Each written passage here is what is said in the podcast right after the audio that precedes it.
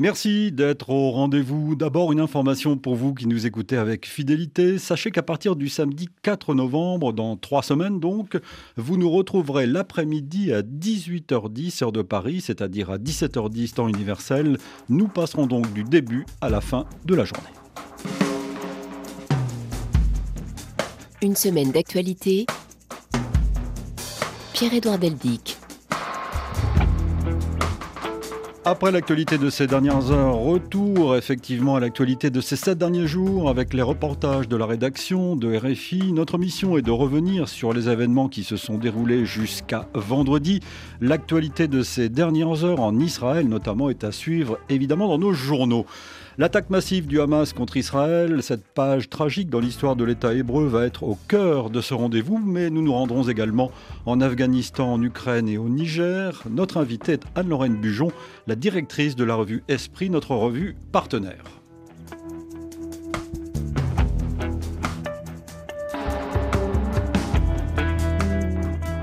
Bonjour Anne-Lorraine. Bonjour. Je suis ravi de vous retrouver comme chaque mois pour que nous parlions de la revue et de l'actualité euh, à l'appui de la richesse. Euh, de, contenu de, de, la revue euh, Esprit, une revue, avant que nous parlions de l'actualité de la semaine, consacrée à l'extrême droite, ce mois-ci, nommée l'extrême droite.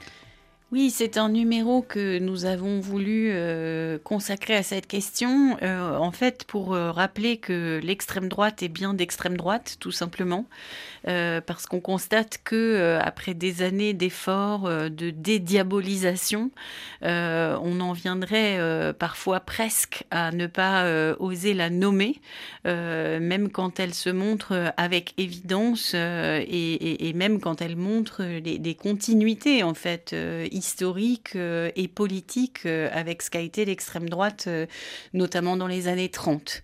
Donc c'était le, c'était le sens de ce numéro où il est question de l'extrême droite en France, mais sans oublier bien sûr que cette extrême droite progresse aussi dans différents pays d'Europe et ailleurs dans le monde, et c'est peut-être pas sans lien avec euh, notre actualité de la semaine, puisque euh, en Israël euh, aussi, on a vu une extrême droite populiste prendre de plus en plus de place. Nous allons reparler dans un instant, effectivement. Je note aussi qu'il y a un grand article sur les élections en, Pologne, puisque les électeurs polonais votent pour un scrutin législatif très important. Hein, très important et très disputé.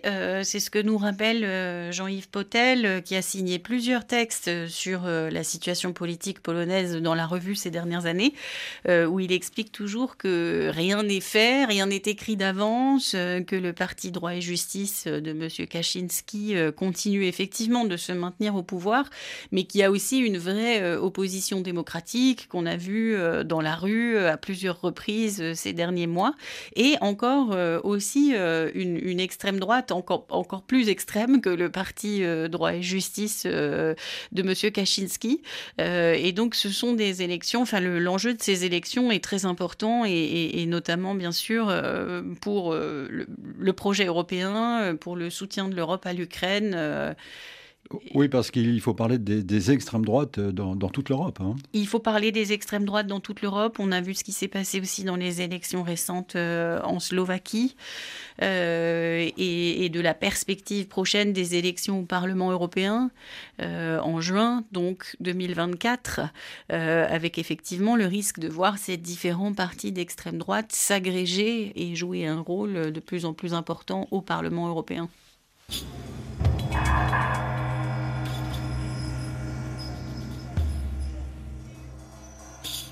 Sept jours dans le monde. Samedi 7 octobre, donc, il y a une semaine juste, le Hamas lance une offensive sans précédent par air, par mer et sur la terre contre Israël, au départ de la bande de Gaza, ouvrant par là même des brèches dans le mur de séparation, réputé pourtant infranchissable, et s'en prenant à des localités alentours, comme étant des massacres sur la population. Le Premier ministre israélien Benjamin Netanyahou s'adresse alors à ses compatriotes. Citoyens d'Israël, nous sommes en guerre. Pas une opération ou des rounds de violence, mais une guerre.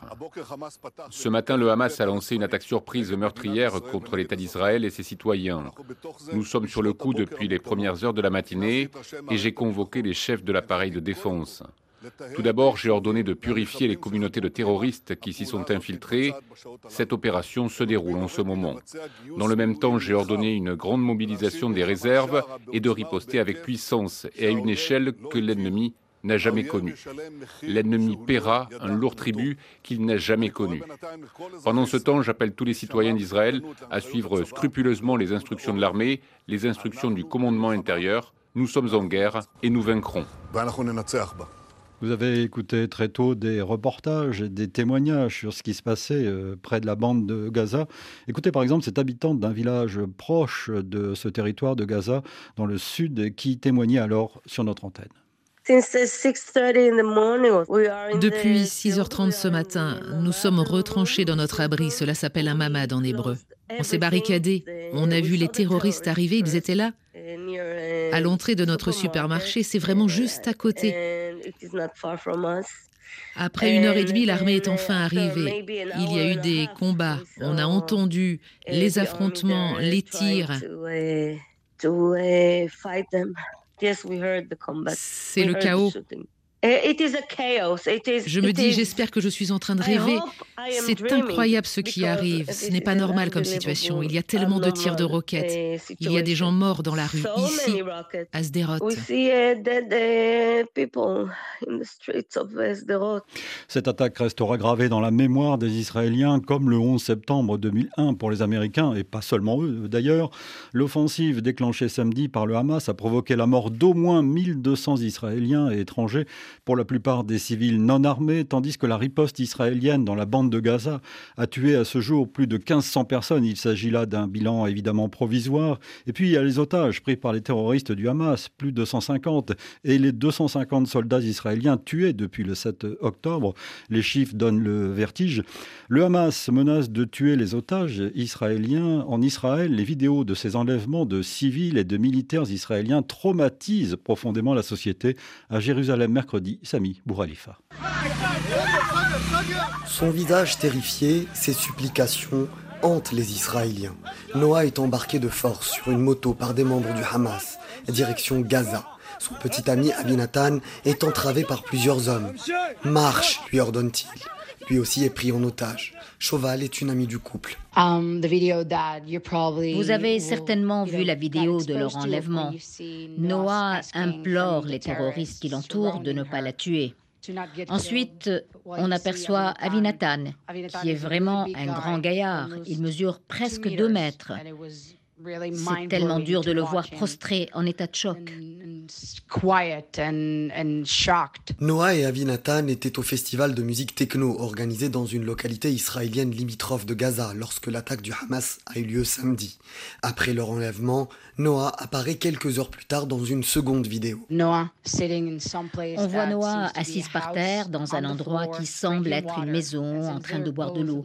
Sur ces vidéos avec Avinatan, ils avaient l'air en bonne santé. Ils n'avaient pas de traces de blessures, pas de sang. Ça nous rassure un peu. Mais nous connaissons bien le Hamas, dit Choval. Il faut désormais entrer dans Gaza, libérer les otages et anéantir notre ennemi. Nous sommes toujours en compagnie d'Anne-Lorraine Bujon, la directrice de la revue Esprit, notre revue euh, partenaire. On a du mal à trouver des mots à qualifier ce qui s'est passé euh, samedi dernier. Euh, et d'ailleurs, il y a une polémique sur le vocabulaire en France, notamment. Alain Frachon, dans Le Monde, écrivait ceci vendredi. Il parlait d'un djihadisme pogromiste. On peut parler de massacre, on peut parler de pogrom. C'est aussi ce qu'a dit euh, Elie Barnavi euh, par écrit et puis au micro euh, de votre confrère Emmanuel Laurentin sur France Culture cette semaine.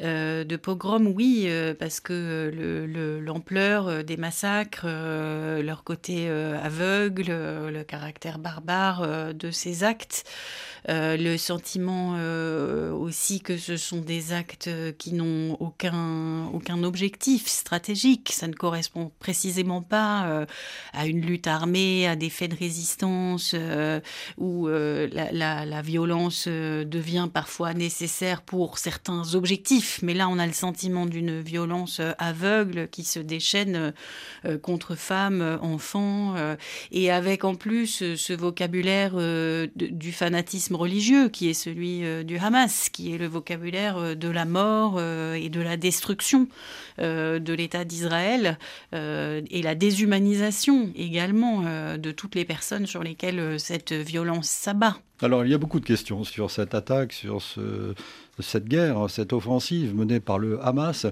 et notamment sur l'absence de riposte ce jour-là de la part de, l'armée. Comment des des terroristes, des combattants du, de la branche armée du, Hamas ont-ils pu euh, franchir, euh, casser le mur euh, Je le disais, réputé infranchissable? Comment ont-ils pu survoler le territoire israélien avec des ULM Il y a plein de questions. Bien sûr, il y a cet effet de sidération, d'incompréhension, donc une attaque coordonnée par terre, par air, par mer.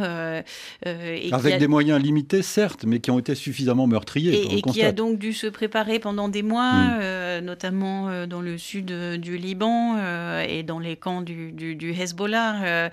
et, c'est vrai que de voir cette armée réputée une des plus modernes, une des plus technologiques, une des plus efficaces au monde, l'armée israélienne et ses services de renseignement aussi, qui ont cette même réputation d'excellence, de, de, avoir failli à ce point. Donc il va y avoir certainement un travail d'enquête on imagine que euh, les citoyens israéliens euh, vont demander des comptes à leur gouvernement, mais on n'en est pas là encore, puisque là, on est vraiment dans le temps de l'émotion, de la sidération et de la riposte.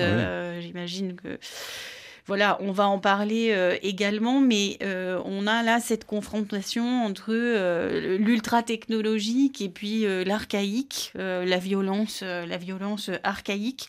Donc cette faillite pose beaucoup de questions sur le, sentiment de sécurité qui était sans doute celui de l'État d'Israël, l'aveuglement. Enfin, c'était un peu des questions toutes proportions gardées qu'on se posait au moment où la Russie a envahi l'Ukraine. C'est-à-dire, est-ce que c'est vraiment une faillite du renseignement dans le sens où les signes n'étaient pas là, les renseignements n'étaient pas là Ou est-ce que les signes étaient là, les renseignements étaient là, mais on n'a pas voulu croire.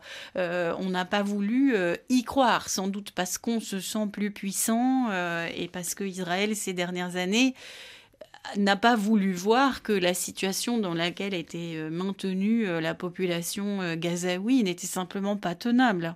Et la belle revue Esprit, cette revue Esprit que nous avons tous les deux sous, sous les yeux, Anne-Lorraine, me fait dire, me fait nous rappeler que c'est une vieille question, que cette question israélo-palestinienne, depuis 1948 et la création de l'État d'Israël. Vous avez eu à, le traiter souvent, ce dossier. Bien sûr, c'est une question euh, qui revient euh, depuis euh, le plan de partition, depuis la création de l'État d'Israël, avec les grands épisodes historiques qu'ont été la guerre de six jours, la guerre de Kippour, les accords de Camp David, les accords d'Oslo. et donc il y a dans nos archives des textes d'Henri Laurence, il y a des textes de David Grossman, il y a des textes de, de, de Michael Walzer et David Scheim Margalite, donc plutôt des, philosophes qui travaillent depuis les États-Unis euh, sur ces questions, et avec une réflexion continue, donc sur bien sûr euh, la, dimension politique de cette question, la dimension géopolitique, puisque ça s'imbrique tout de suite aussi dans l'histoire du, Moyen-Orient et, de, la violence en Moyen-Orient, en fait, et des, cycles de violence, euh, et puis plus près de nous sur la question du terrorisme, en fait, et de ce que le philosophe Frédéric Gros appelait des états de sécurité, où on sent qu'on n'est plus ni vraiment en guerre, ni vraiment en paix. Euh, et c'est vrai que c'est la situation finalement euh, en Israël euh, depuis maintenant une ou deux décennies, avec une sorte de conflit de basse intensité. On dit alors est-on en guerre ou n'est-on pas en guerre? Est-ce que c'est du terrorisme? Est-ce que c'est des opérations spéciales? Est-ce que même ce à quoi on assiste aujourd'hui, c'est une guerre ou est-ce que c'est une opération de police dans la bande de Gaza? En fait, ces frontières se brouillent entre la guerre et la paix, entre la guerre et les opérations extérieures. Et ça, ce sont des choses que Pierre Asner, notamment. Euh, ah, le grand Pierre Asner. Voilà, le grand Pierre Asner, grand et regretté Pierre Asner, à qui on voudrait pouvoir poser des questions aujourd'hui.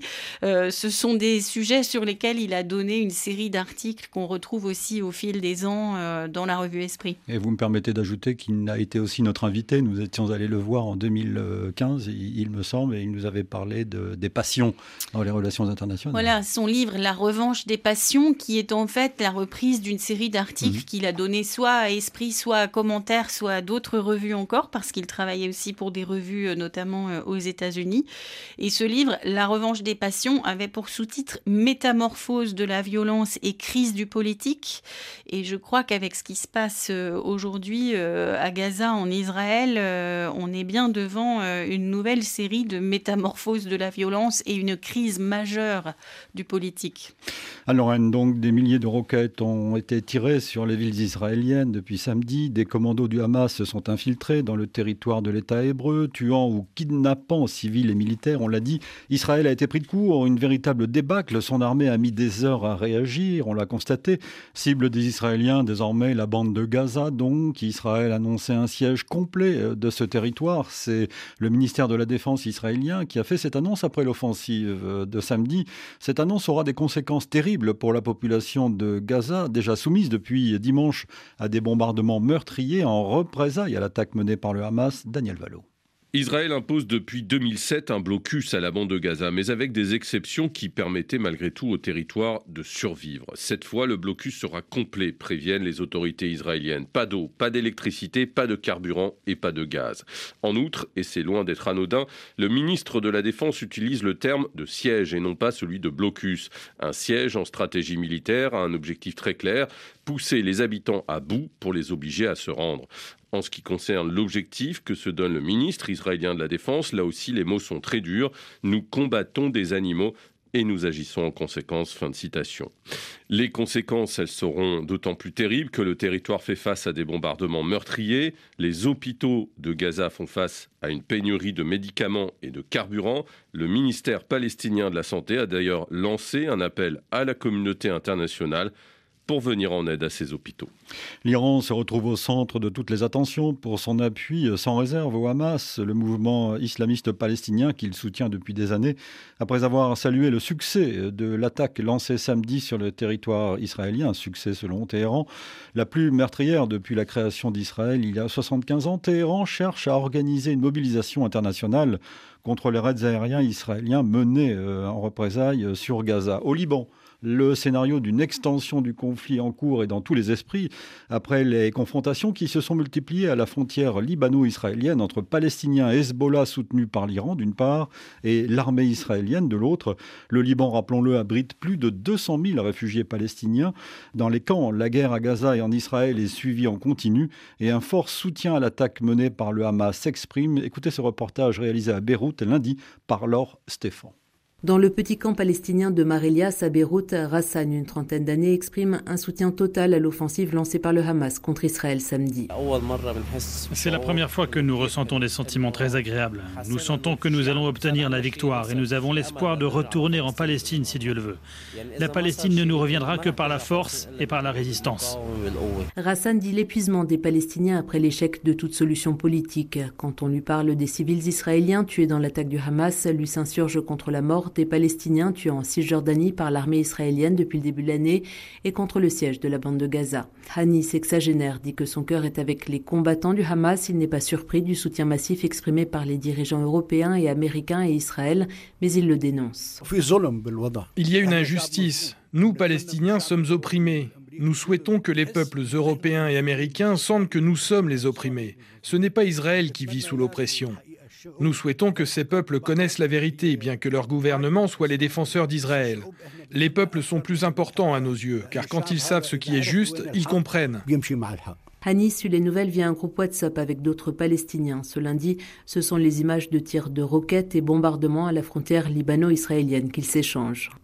Anne-Lorraine Bujon, avant de vous retrouver, il faut noter qu'en Israël, un gouvernement d'unité nationale a donc été formé. C'est un gouvernement d'urgence avec son cabinet de guerre qui doit gérer les affaires pour la durée du conflit à Jérusalem. Michel Paul. Il aura fallu cinq jours pour trouver un accord et mettre sur pied ce gouvernement d'urgence. Immédiatement une première réunion de travail, ensemble, nous allons écraser le Hamas, proclame le Premier ministre Benjamin Netanyahu. Le peuple d'Israël est uni et maintenant ses dirigeants sont unis. Nous avons mis de côté toutes les autres considérations car il s'agit du destin de notre nation. Nous allons travailler au coude à coude pour tous les Israéliens et pour notre pays, Israël. Un gouvernement qui ne durera que le temps de cette guerre, Toute nouvelle législation, notamment en ce qui concerne la réforme judiciaire, est gelée jusqu'à nouvel ordre.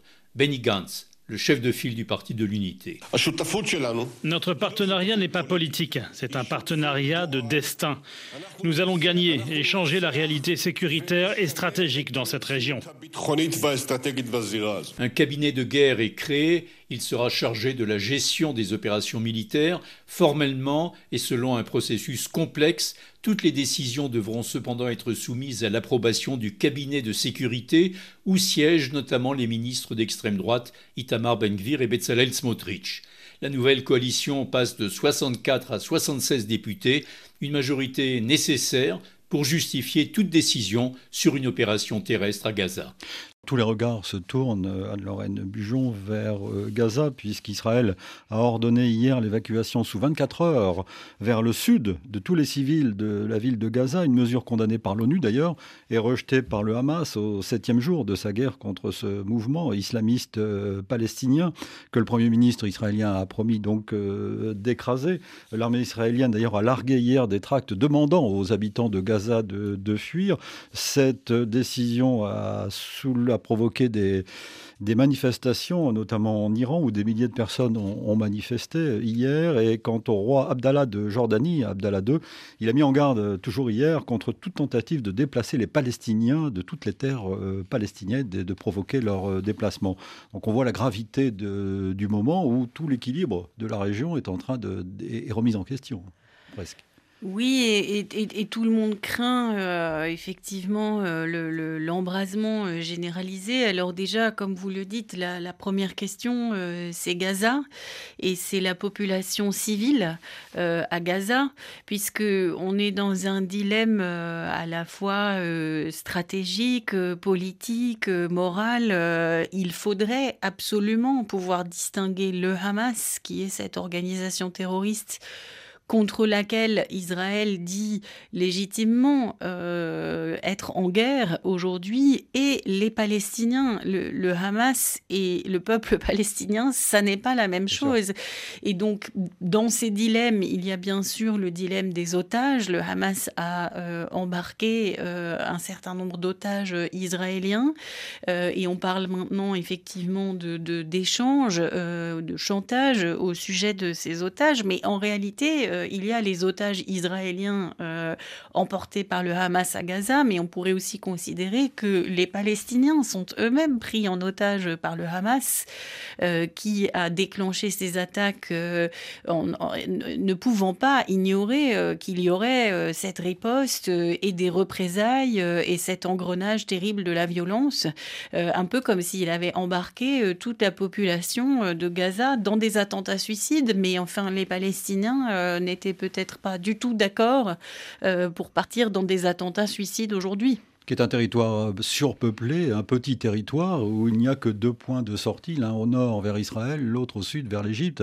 Comment fuir dans ces conditions? Maintenu dans des conditions euh, d'ailleurs euh, tant euh, économiques que sanitaires absolument dramatiques depuis des années. Donc je crois qu'il faut tout à la fois dénoncer le, le, sort qui a été fait à cette population de Gaza depuis des années et comprendre aujourd'hui euh, la volonté israélienne euh, d'aller débusquer le Hamas là où il se trouve, mais évidemment c'est très difficile quand le Hamas est entièrement mêlé à cette population civile à Gaza. En tout cas, la question est de savoir maintenant comment il pourrait y avoir des négociations au profit de ces otages. On parle du Qatar, on parle du CICR, le Comité international de la Croix-Rouge, qui pourrait servir de médiateur, mais ça euh, c'est à suivre. D'ailleurs, la situation euh, sur cette guerre est à suivre dans nos journaux, bien évidemment. Vous vouliez dire euh, quelque chose Non, parce que vous parlez de négociations et je crois qu'une des choses qui est très difficile. En tout cas pour les otages. Et, même insupportable dans la situation actuelle, c'est qu'il il faut être deux pour négocier et qu'en fait, depuis un certain nombre d'années,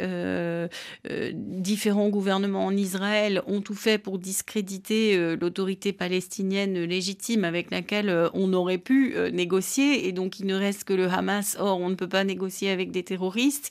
Et de l'autre côté, le Hamas veut détruire et anéantir Israël, ce qui veut dire qu'il n'y a personne avec qui négocier non plus. Or, voilà, c'est, on, on lit beaucoup en ce moment qu'il n'y aura de solution que politique. La solution politique, c'est qu'il y a bien deux acteurs qui peuvent dialoguer. Rendez-vous donc dans nos journaux.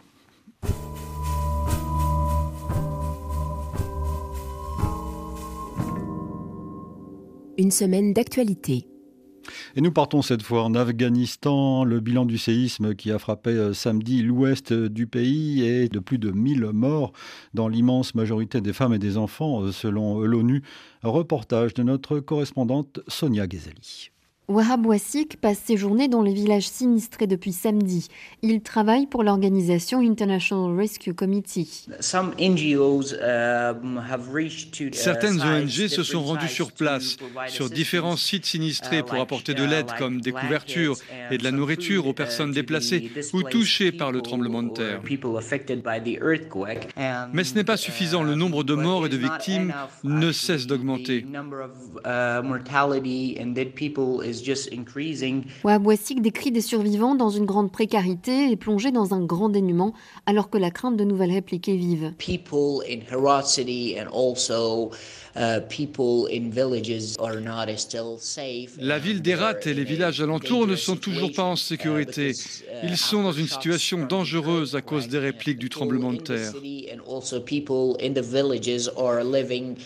Les habitants d'Erat et des villages ne se sentent plus en sécurité chez eux. La plupart d'entre eux vivent et dorment dans les parcs et sur les routes.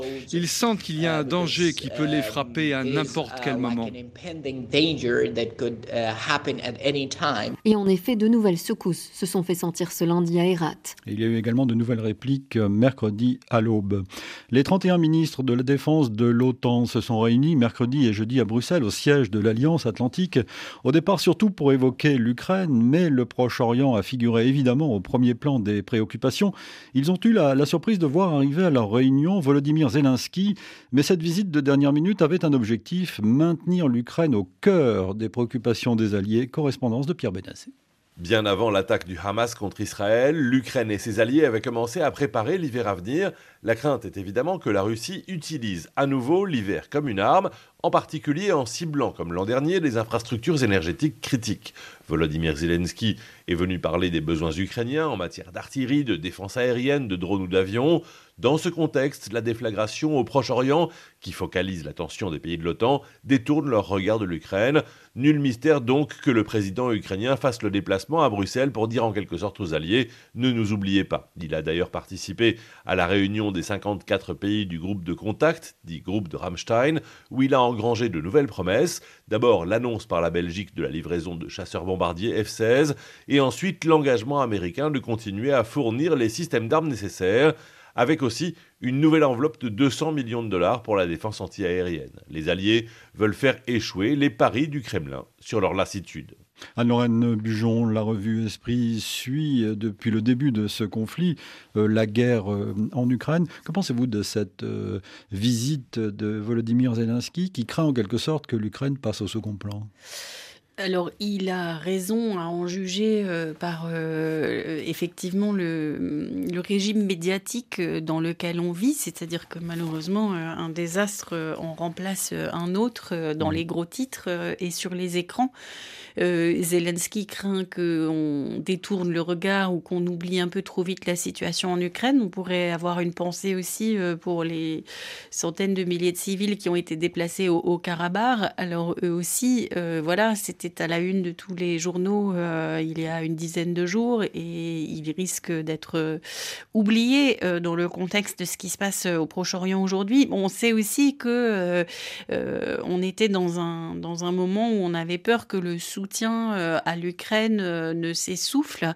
il y a notamment ce qui se passe au Congrès américain en ce moment où la situation est un peu chaotique et ça a empêché... Avec le blocage de la Chambre des représentants après la destitution enfin oui, la, destitution, de Kevin McCarthy euh, qui a empêché euh, de voter un certain certain nombre de choses importantes, dont la prochaine enveloppe de soutien à l'Ukraine. Donc effectivement, Volodymyr Zelensky a des raisons de s'inquiéter et de rappeler que en fait ces conflits, c'est encore une chose que disait Pierre Asner, ont souvent une dimension locale, régionale et globale avec ces trois dimensions qui sont interconnectées. Donc ici, il y a même des gens qui auraient voulu voir la main de Vladimir Poutine dans les attaques du Hamas contre Israël. Je ne sais pas s'il faut aller aussi loin que de penser qu'il y a un plan majeur et euh, un, diable qui tire tous les fils de toutes les marionnettes. Mais ce qui est sûr, euh, c'est que ça arrange certainement euh, le Kremlin et le pouvoir de Vladimir Poutine que pour l'instant les regards soient tournés ailleurs. Mais ce qu'il faut souligner, vous vous intéressez de très près aux États-Unis, Anne-Lorraine Bujon, c'est le soutien de Joe Biden aussi bien à l'Ukraine qu'à Israël. Il a été ferme sur les deux, euh, les deux dossiers, si j'ose dire. Il maintient une ligne euh, qui est ferme et qui est cohérente et qui est la ligne américaine depuis des années. Euh, à propos d'Israël, il a utilisé ce terme de, mal absolu, de dire que ce qui s'était déchaîné sur Israël, c'était le mal absolu. Ce vocabulaire du bien et du mal. Typiquement américain. Voilà, pose aussi problème dans un sens parce qu'il n'est parce qu'il n'est pas politique, parce qu'il fait référence à des combats comme ça transcendants. Peut-on jamais gagner une guerre contre le mal, je n'en suis pas si sûre, ni même une guerre contre le terrorisme euh, au sens large. Une guerre, ça a des objectifs euh, stratégiques contre des ennemis euh, bien identifiés et ça doit avoir un début et ça doit avoir une fin. donc peut-être aurait-on intérêt à la décrire d'une manière un petit peu plus concrète que celle-ci et moins englobante. Mais en tout cas, Biden, lui, est, sur une ligne ferme, mais par contre, la situation politique aux États-Unis est tout à fait euh, instable. C'est moi qu'on puisse dire et on ne sait pas où ça va aller. Donc euh, d'abord au Congrès euh, et puis avec les élections qui se préparent euh, pour l'année prochaine, des débats des primaires républicaines où Donald Trump ne vient même pas et continue de rester le favori. et là pour le coup, si Donald Trump devait être réélu, que se passerait-il en matière de soutien des États-Unis à l'Ukraine? La question est très très ouverte.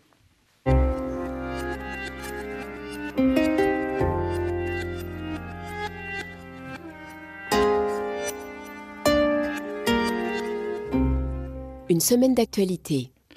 Anne-Lorraine, nous allons parler de l'actualité en France qui est très marquée par l'actualité évidemment internationale. L'attaque terroriste du Hamas contre Israël a eu des répercussions.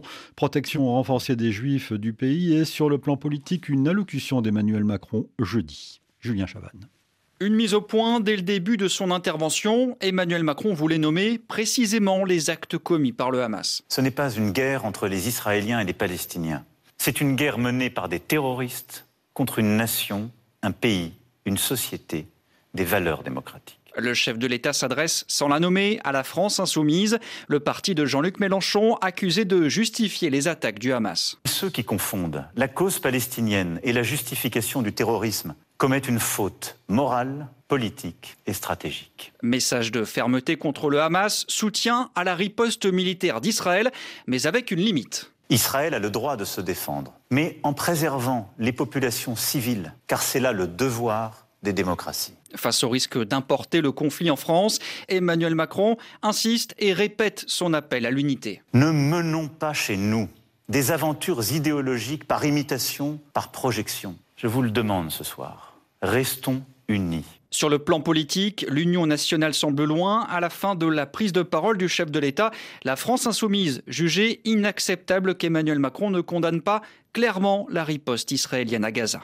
Et notez que le parquet national antiterroriste a ouvert une enquête préliminaire, notamment pour assassinat en relation avec une entreprise terroriste Plusieurs Français sont morts en Israël. Le 13, selon Emmanuel Macron, jeudi, les investigations ont aussi été ouvertes pour enlèvement et séquestration de personnes, dont des mineurs âgés de moins de 15 ans, en bande organisée en relation avec une entreprise terroriste.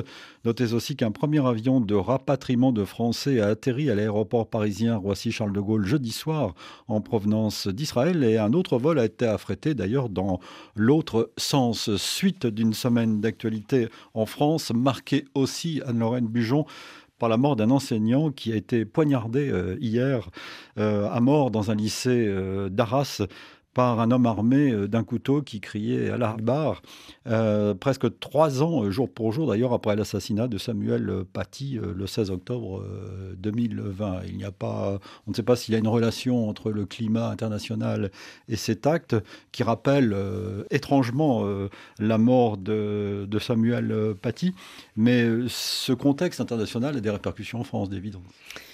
C'est évident. Euh, là encore, ça ne date pas d'hier. Euh, le conflit israélo-palestinien euh, a toujours éveillé des, passions dans le débat.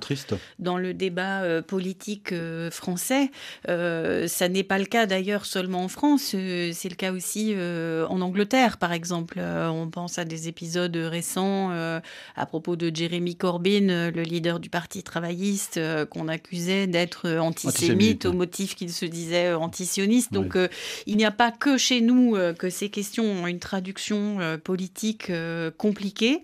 et d'autant qu'il y a cette question politique, comment défendre la cause palestinienne, jusqu'où porter la, cause palestinienne et avec quelles limites, ou faire entendre la critique de l'État d'Israël quand l'État d'Israël ne respecte pas le droit international ou quand l'État d'Israël semble être dans, en, en pleine euh, dérive illibérale, comme on l'a vu là avec ce mhm. gouvernement Netanyahou qui entreprenait une réforme de la justice euh, qui ressemble beaucoup euh, à la dérive illibérale qu'on a pu observer en Hongrie, en Pologne, voilà, ou aux États-Unis.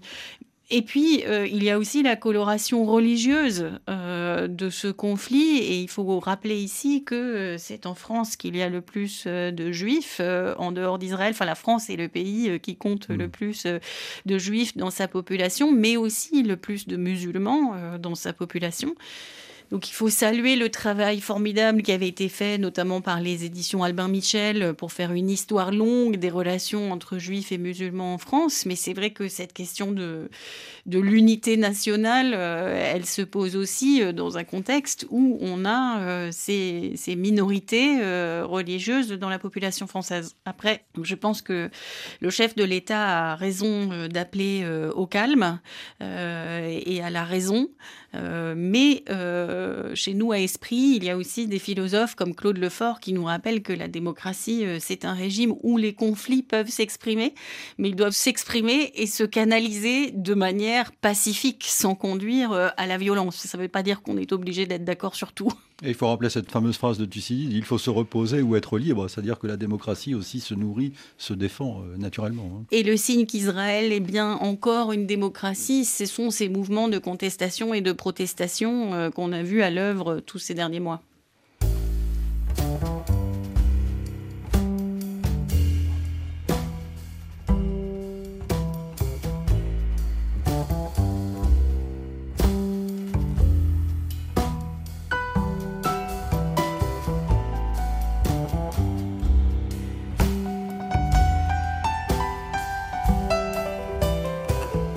Pour nous écrire par courriel semaine.actu.rfi.fr. Notre adresse électronique donc, merci pour vos messages. Je salue aujourd'hui Abdel Malik. Il faut régler la question palestinienne, écrit-il. Je salue Ibrahima Dakar qui s'intéresse lui au rôle de l'Iran dans cette nouvelle guerre.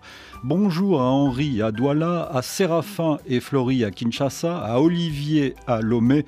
Salutations enfin à Mahamat et Arnaud à N'Djamena, à Larry à Libreville et à Romuald à Abomey-Calavi au Bénin.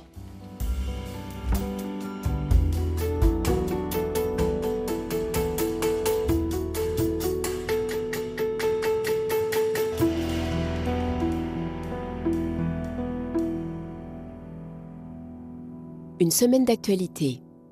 À Lorraine Bujon, nous allons faire un petit saut en Afrique pour terminer cette émission et partir pour le Niger. Le pays est de plus en plus isolé sur la scène internationale, deux mois et demi après le coup d'État du 26 juillet, au cours duquel le président Mohamed Bazoum a été renversé, on le sait, par des militaires, France, États-Unis, Nations Unies. Le pays, encore sous sanction de la communauté économique des États d'Afrique de l'Ouest, s'est récemment éloigné de plusieurs partenaires. Niamey se tourne désormais vers de nouveaux alliés. Magali Lagrange. Dernier événement en date, l'expulsion de la coordinatrice des Nations Unies au Niger. Les militaires au pouvoir dénoncent des manœuvres sournoises du secrétaire général de l'ONU sous l'instigation de la France pour nuire à leur pays. La France qui a commencé cette semaine à faire partir ses soldats du Niger comme l'exigeait le CNSP. Mardi, ce sont les États-Unis qui ont finalement qualifié de coup d'État les événements au Niger avec pour conséquence la suppression de 500 millions de dollars d'aide économique. Un analyste spécialiste du Sahel estime que le nouveau pouvoir nigérien lit dans les scripts de ses voisins maliens et burkinabés qui eux aussi ont adopté un ton de fermeté vis-à-vis des anciens alliés comme la France ou des Nations Unies. Niamey s'est d'ailleurs rapproché de ses deux voisins de l'Ouest, également dirigés par des militaires, les trois pays ont créé une alliance des États du Sahel le mois dernier. Le Niger va-t-il également se rapprocher de la Russie? Il est trop tôt pour le dire, répond le même analyste. L'ambassadeur russe a récemment été reçu à Niamey par plusieurs personnalités, dont le général Tchiani et le ministre de la Défense. Revenons pour finir à la guerre entre le Hamas et Israël après les massacres du 7 octobre, il y a une semaine donc. Des milliers de Tunisiens ont défilé dans les rues de Tunis jeudi après l'appel de la centrale syndical, l'UGTT et de plusieurs associations en soutien aux Palestiniens. Rappelons que le pays a abrité de 1982 à 1994 l'Organisation de libération de la Palestine. En 2016, Mohamed Zouari, un ingénieur du Hamas, avait été assassiné par des agents israéliens dans la ville de Sfax, à l'est du pays. Reportage de Lilia Blaise. Des milliers de personnes vêtues de kéfiers et brandissant le drapeau palestinien et de nombreux jeunes, d'habitude peu intéressés par la politique. La rue tunisienne n'avait pas été aussi unie depuis longtemps, selon Aziz Chebi, un étudiant en sciences politiques de 26 ans. Il y a peu de causes aujourd'hui qui unissent tous les Tunisiens et la cause palestinienne, c'est l'un des rares sujets autour duquel on peut voir toutes les générations, tous les bords politiques côte à côte, la société civile et la jeunesse crier en solidarité avec Gaza. Et ce n'est pas propre à Tunis. Cela s'est passé aussi dans d'autres régions. Des manifestations spontanées de soutien ont eu lieu un peu partout.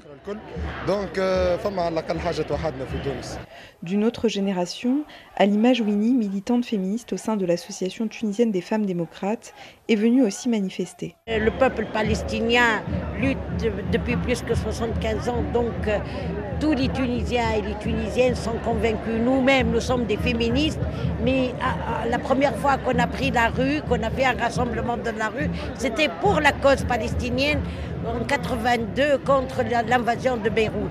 Les manifestants ont également réclamé de criminaliser toute normalisation avec Israël et ont dénoncé le soutien de la France et des États-Unis à l'État israélien.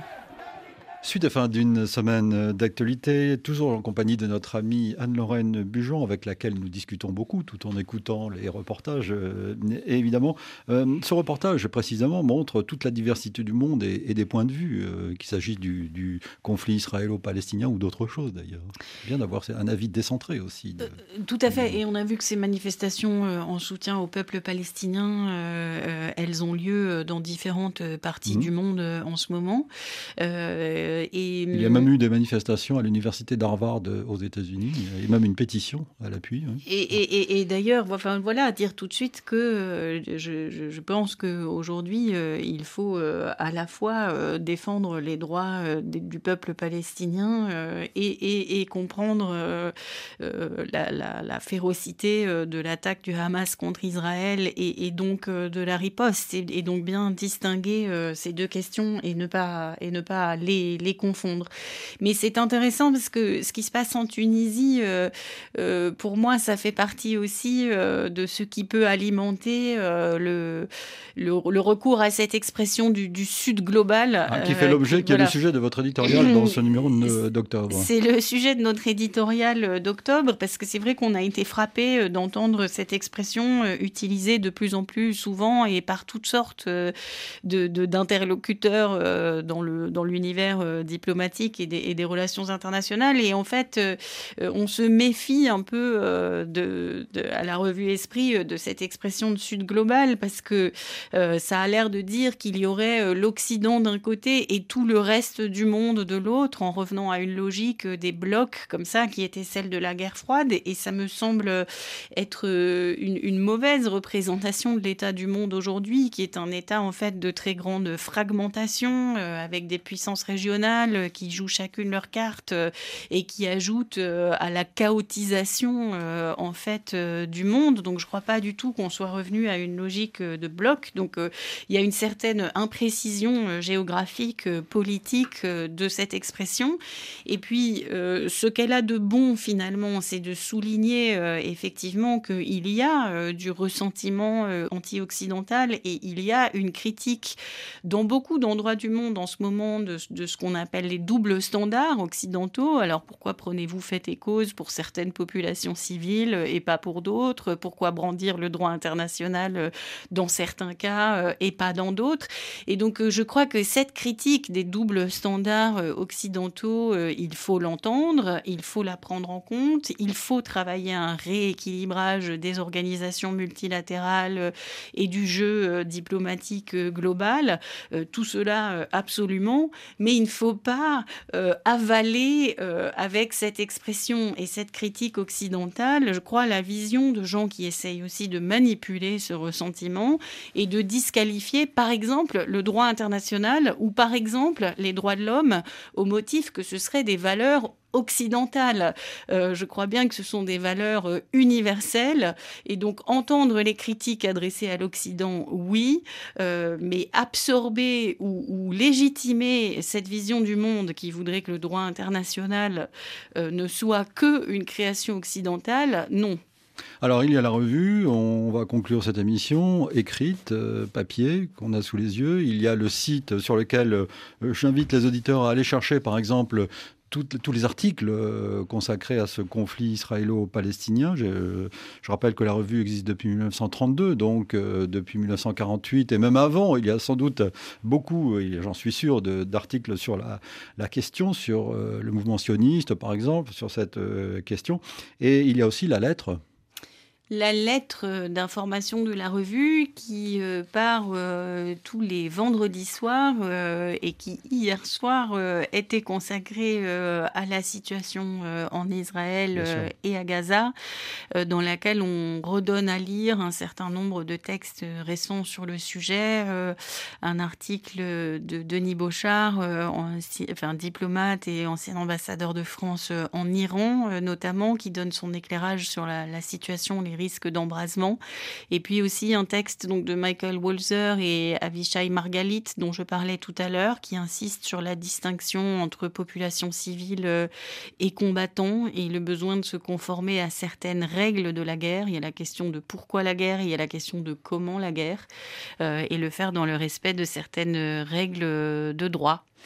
Merci Anne-Lorraine Bujon. La revue Esprit, numéro d'octobre, donc consacrée à l'extrême droite, nommée l'extrême droite, c'est le titre du dossier. On se retrouve le mois prochain. Hein, avec euh, plaisir. Avec plaisir. Une semaine d'actualité réalisée évidemment par Vanessa Rovensky. Nous vous donnons rendez-vous demain pour le magazine Idée, celui qui se plaît à mettre en avant celles et ceux qui pensent le monde d'hier et d'aujourd'hui.